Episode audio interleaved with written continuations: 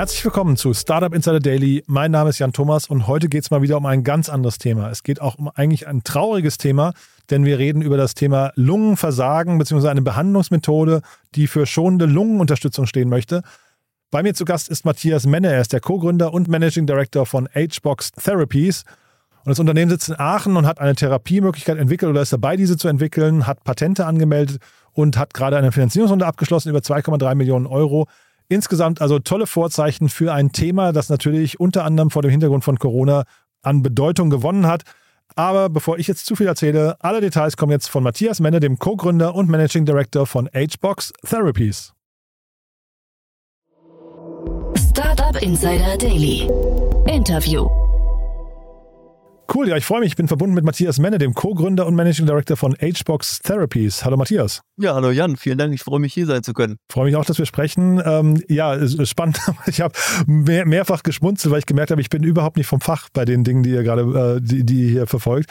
Äh, aber fangen wir mal mit Aachen an. Ihr kommt aus Aachen. Das entwickelt sich gerade bei mir hier so gefühlt zum Nabel der Welt, weil es kommen immer mehr, äh, vor allem so, so wissenschaftliche Unternehmen tatsächlich gerade aus, äh, aus Aachen. Ist die Gründerkultur, Gründungskultur da tatsächlich so, wie es sich anfühlt hier von außen? Also, also ich finde die ziemlich gut, aber ich muss auch halt sagen, zu meiner Verteidigung, ich kenne auch nur die aus Aachen. Ähm, deswegen kann ich nicht wirklich in Relation zu anderen setzen, äh, wie man sonst immer hört, so ja, Berlin oder München oder Silicon Valley geht halt mega ab mit der Energie, weiß ich nicht. Also, aber ich finde es in Aachen echt top. So die, den Support, den wir erfahren haben und die verschiedenen Angebote fand ich sehr gut und ähm, ja, hat uns eigentlich nichts gefehlt. Und dann lass uns mal reingehen in diese Fachbegriffe, die ich gerade meinte. Ne? Ich habe hier hyperbare Oxygierung von Blut, Ox, Oxygenerierung. Nee, das musst du mich, das musst du mir selber sagen. Das, Oxygenierung. Oxygenierung, das da geht's schon los, ne? Oder miniaturisierte Lungenunterstützung und so weiter. Also es, man merkt schon, es ist ein Bereich, also A, ich kenne mich nicht aus, aber du musst, musst es wirklich mal erklären. Also es ist ein, wirklich ein Hightech-Bereich, ne? Ähm, das ist nicht, nicht alltäglich. Ja, genau. Also es, ähm, ja, würde ich sagen, ist schon Deep Tech und dann ja ganz spezialisiert Medizintechnik. Ähm, und ja, ich glaube, das ist halt schon auch so die Sache in Aachen. Ne? Da ist, glaube ich, viel Deep Tech, ähm, weil die Uni natürlich einfach so sehr, sehr, sehr technisch ist und ähm, ja, das ist, glaube ich, nicht so viel Software-Fokus, weil dafür ist, glaube ich, der Standort eventuell nicht attraktiv genug und deswegen sind, glaube ich, die meisten Sachen, äh, ja, wo man, wo man vor Ort sein muss, ähm, sind, äh, macht halt Aachen Sinn, weil die Uni hat einfach auch gute hier Production Facilities und ja, guten, gutes Hardware-Research, würde ich einfach sagen. Und man hat es gerade so ein bisschen schon durchklingen gehört, es geht bei euch um Lungenunterstützung und um, ja, Zielgruppe sind Menschen mit Lungenversagen. Habe ich richtig verstanden, ne? Genau, also wir sagen quasi, also wir wollen die erste Alternative zur invasiven Beatmung sein und machen ganz konkreten Medizinprodukt zur Lungenunterstützung. Wie kommt man auf so eine Idee? Ähm, ja, die Idee, die ganz ursprüngliche, oder die Idee gibt's schon länger, so seit, ich glaube, 30, 40 Jahren gibt's schon so ECMO, also extrakorporale Membranoxygenierung, also dass man quasi die Lungenfunktion außerhalb des Körpers mit so einer künstlichen Lunge ersetzen kann. Ähm, also ganz grob gesagt, fließt dann wird quasi Blut aus dem Körper abgezweigt über eine Kanüle, fließt dann durch so einen Membranaustauscher. Ähm, äh, das kann man sich vorstellen wie so ein Bündel Strohhalme, was in einem Zylinder sitzt. Um die Strohhalme drumherum fließt quasi das Blut und durch die Strohhalme in der Mitte durch äh, fließt Sauerstoff oder Luft mit viel Sauerstoff und äh, die ist mikroporös, die Membran. Und dann geht Sauerstoff von dem Gasfluss ins Blut und CO2 vom Blut in den Gasstrom innerhalb dieser, äh, ja, dieser bildlichen Strohhalme. Ähm, genau, so findet der Gasaustausch statt. Und bei uns an, dem, an der Uni, wo wir waren, in dem Institut für angewandte Medizintechnik, gab es eine Forschungsgruppe, die sich schon seit, weiß gar nicht genau, 15 Jahren, denke ich mal, mit künstlichen Lungen beschäftigt.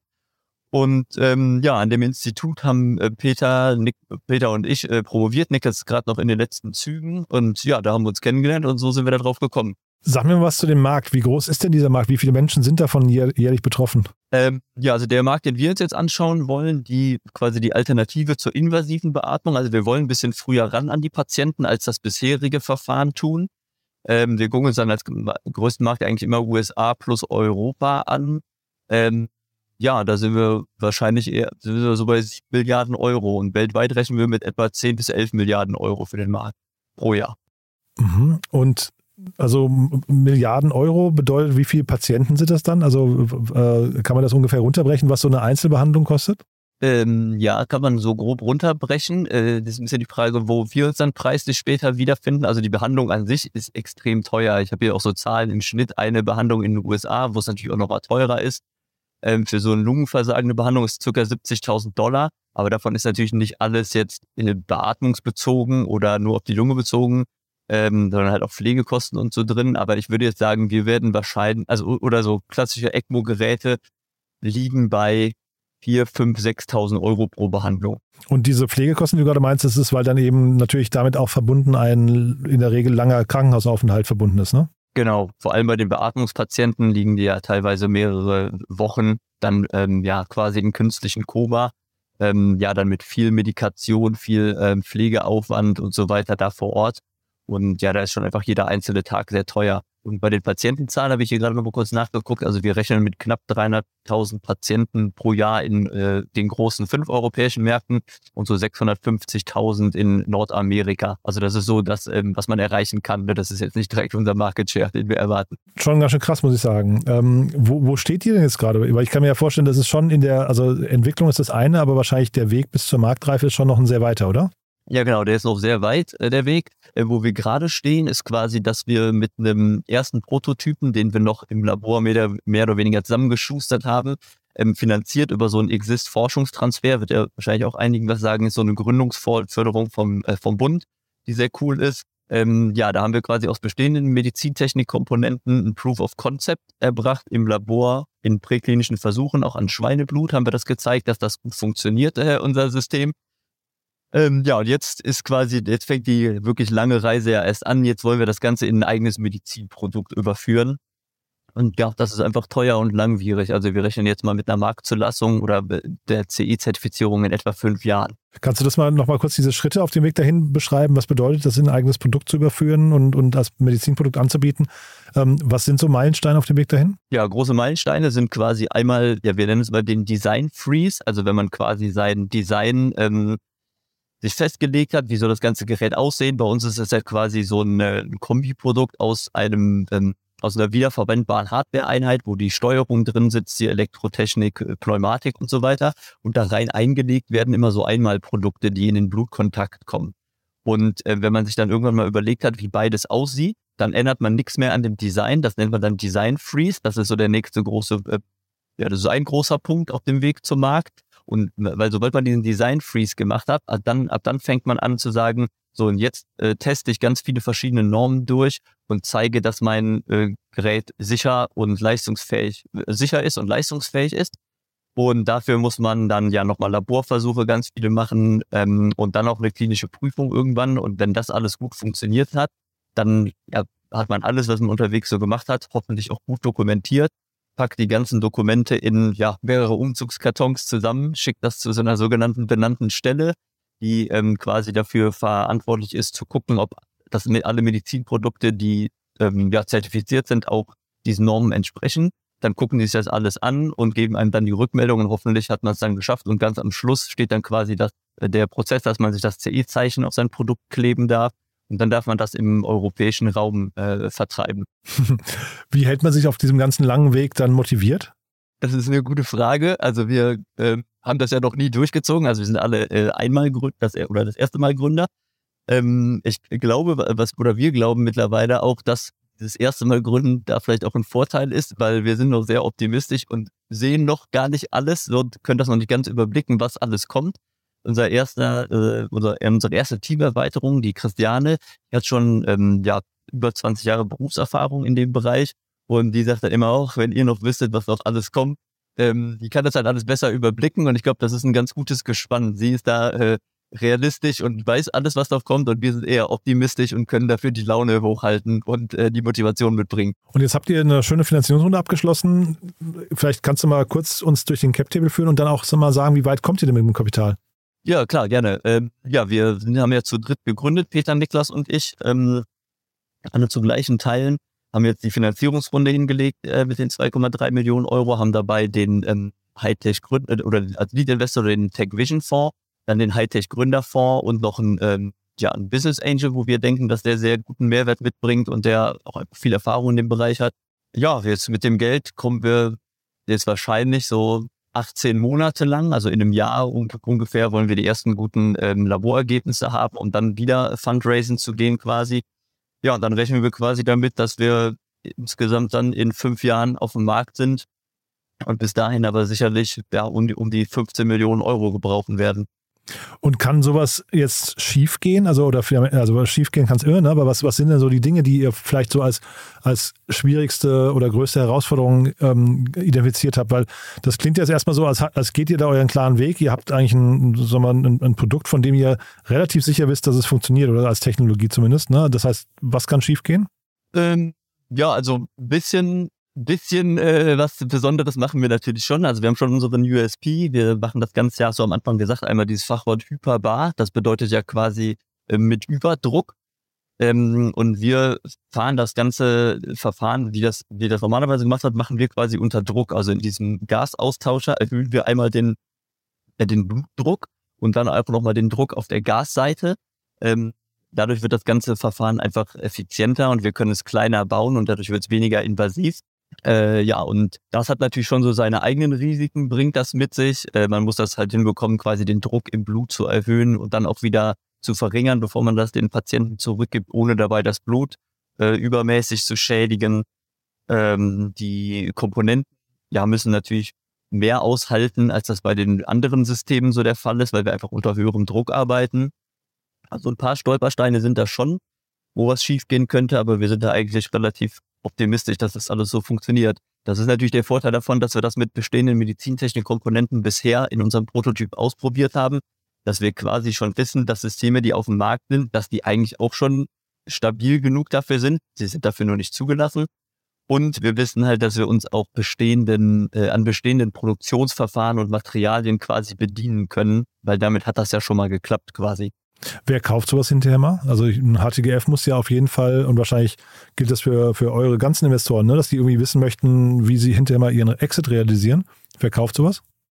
Genau, ähm, ja, also du meinst ja dann die Firma und nicht das Produkt. Ähm, wir, ja, wir gehen jetzt davon aus, dass das wahrscheinlich ähm, irgendwelche großen Medizintechnikkonzerne sind, die auch aktiv sowieso Startups kaufen als äh, ja, Teil ihrer R&D-Strategie, sage ich mal, weil was man schon sieht, ist in diesen Hochrisiko-Medizintechnik ähm, Gebieten, da machen die großen Firmen, entwickeln eigentlich nicht mehr viel Neues selber, sondern die ähm, gucken quasi Startups an und kleinere Firmen, die kurz vorm CE-Zeichen oder kurz nach dem CE-Zeichen stehen und gucken dann, was in ihr Portfolio passt und ja, können quasi so ja das Risiko auslagern an andere und dann mit einem Premium dann aber danach die Firmen kaufen. Und für kleine Firmen, so wie uns, ist es dann natürlich auch später schwierig, wenn man das CE-Zeichen hat, ähm, ja, den Vertrieb und das Marketing selber darzustellen. Ne? Das ist ähm, schon nicht so einfach, sich das Netzwerk da selber aufzubauen, so dass man dann da quasi eh an so einem Scheidepunkt steht. Für uns wird es dann schwierig, Netzwerk, äh, Vertrieb und äh, Marketing aufzubauen. Und die wollen eigentlich gerne ja, innovative neue Firmen kaufen und dann kommt man da, glaube ich, häufig mit großen Medizintechnikkonzernen zusammen. Worüber wir jetzt noch nicht gesprochen haben, vielleicht kannst du dazu noch mal ein, zwei Sätze verlieren, ist das Thema Corona. Das, ähm, dieses ganze Thema Lungenschwäche, Lungenversagen ist ja eigentlich ein Thema, was während Corona irgendwie äh, traurigerweise sehr stark in den Medien war. Oder bringe ich da Dinge durcheinander? Das ist eigentlich genau euer Markt, ne? der da irgendwie in Anführungszeichen leider Rückenwind bekommen hat. Ja, das ist genau richtig. Ja, genau. Also deswegen ist das auch so, mittlerweile, wenn man dann was von ECMO erzählt, dann nicken viele Leute schon so, sagen, ah ja, das habe ich mal in den Nachrichten gehört, das ist doch hier dieses, wenn die Beatmung schon nicht mehr funktioniert und das ist ja dann noch äh, viel invasiver und so weiter. Das ist genau wichtig.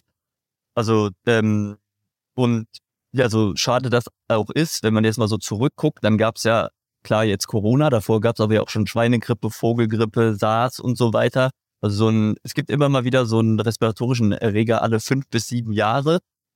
Corona oder Covid war jetzt natürlich besonders äh, heftig. Aber es wird eigentlich auch davon ausgegangen, dass es aufgrund der ja, zunehmenden Bevölkerung, der Klimawandel hin zu immer wärmer, dass es eigentlich auch nur mehr wird mit diesen respiratorischen Viren.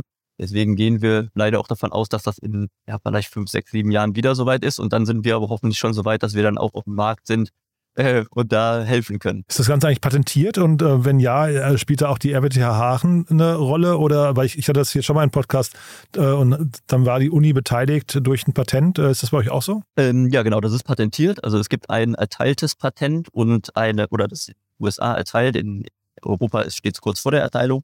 Ähm, und dann haben wir noch eine Patentanmeldung vor etwas mehr als einem Jahr eingereicht. Die äh, befindet sich noch im äh, Prüfungsverfahren. Genau, das muss, oder das haben wir beides über die RWTH angemeldet, weil wir zu der Zeit da auch noch angestellt waren über den XS-Forschungstransfer und das andere Patent ist sogar noch von davor. Ähm, ja, und da haben wir uns jetzt mit der RWTH, mit der zuständigen Abteilung zusammengesetzt und eine Lizenz ähm, vereinbart. Und das ist quasi ein für beide Seiten funktionierendes Modell.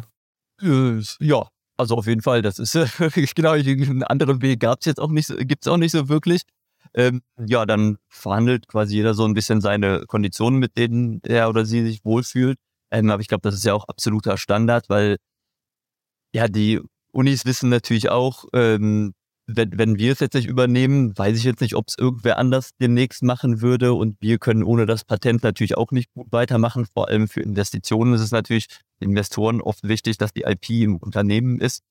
Ähm, ja, deswegen denke ich, ist das so ein, man muss sich arrangieren und bei uns hat das gut geklappt. Ähm, ja, und ich denke, das ist ein, ist ein guter Ausgangsweg, um jetzt so weiterzumachen. Aber genau deswegen hatte ich gefragt, weil du sagst, IP muss im Unternehmen sein. Gerade das dachte ich, ist eben für Investoren wichtig. Und Lizenz klingt jetzt so, als wäre die IP nicht im Unternehmen. Ne? Deswegen hatte ich gefragt. Ja, ist natürlich eine exklusive Lizenz, inhaltlich, äh, zeitlich, räumlich und so weiter, was alles geht. Und ja, da müssen wir natürlich mal gucken, äh, ob das, ob das geht, dass wir die irgendwie ganz ins Unternehmen übernehmen können. Ne? Das ist natürlich auch immer Verhandlungssache alles, aber ähm, ja, das wäre natürlich noch besser. Aber so im Moment haben wir halt einen Lizenzvertrag ähm, und vertrauen der Uni auch, dass es natürlich, äh, äh, ja, dass es alles ähm, exklusiv und so weiter bleibt und wir da eigentlich kein Problem mit bekommen. Super. Du, dann sind wir mit meinen Fragen durch, äh, Matthias. Haben wir was Wichtiges vergessen aus deiner Sicht? Äh, Such die Mitarbeiter noch. Genau, ja, das hatte ich, hab ich mir angehört. Ich habe ein paar Podcasts von die mir natürlich mal angehört und dann kommt immer die Frage, ob wir noch Leute suchen. Ja, genau, wir suchen noch zwei Leute. Ja. Aktuell einen ja, Projektleiter oder Projektingenieur, äh, der oder die die Entwicklung der Konsole, also dieser Steuereinheit, ähm, begleiten würde. Idealerweise jemand mit ähm, abgeschlossenem Elektrotechnikstudium und Berufserfahrung in der Medizintechnik und im Idealfall natürlich auch mit extrakorporalen Systemen, sowas wie ECMO, Dialyse oder Apherese. Ähm, da würden wir uns sehr freuen. Also jetzt auch schon ab bald oder ab jetzt suchen wir die Person eigentlich und dann in den nächsten ja, sechs bis zwölf Monaten ähm, noch jemand mit Erfahrung im Business Development in der Medizintechnik, im Idealfall auch mit extrakorporalen Systemen bereits Erfahrung. Ähm, ja, dann gut wäre mehrjährige Berufserfahrung, auch in Führungspositionen. Genau, das ist quasi einfach, um die Schnittstelle in die Klinik und zum Kunden abzubilden, da wir bisher ja äh, eher technisch stark aufgestellt sind und diese kommerzielle Seite noch nicht so gut vertreten haben. Super.